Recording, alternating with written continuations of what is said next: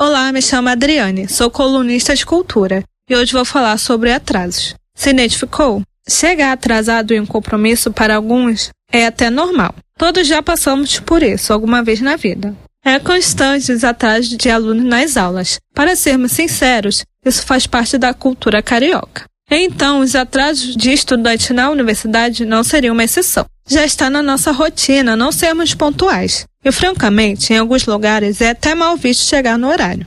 Como, por exemplo, em festas. Ninguém quer ser o primeiro a aparecer. Isso porque o anfitrião provavelmente não terá nada pronto.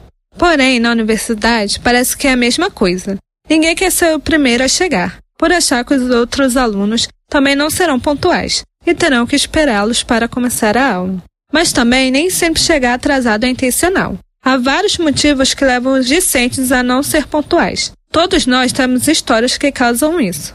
Pode ser por não ter conseguido acordar na hora, pelo trânsito na cidade, greve de ônibus ou pelas chuvas cada vez mais fortes no Rio de Janeiro. Por isso, reforço, todos nós já chegamos atrasados. Mas isso não justifica a falta de compromisso que alguns alunos têm diante dessa questão, seja por morar perto e não ter pontualidade ou por problemas diários, como o trânsito.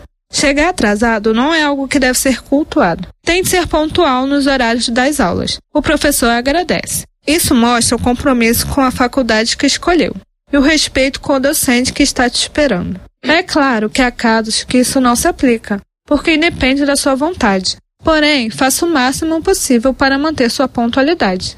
E se você quiser saber mais sobre os atrasados da UERJ, é só ir na coluna de cultura, os atrasados da UERJ, no site comunicauerj.wordpress.com.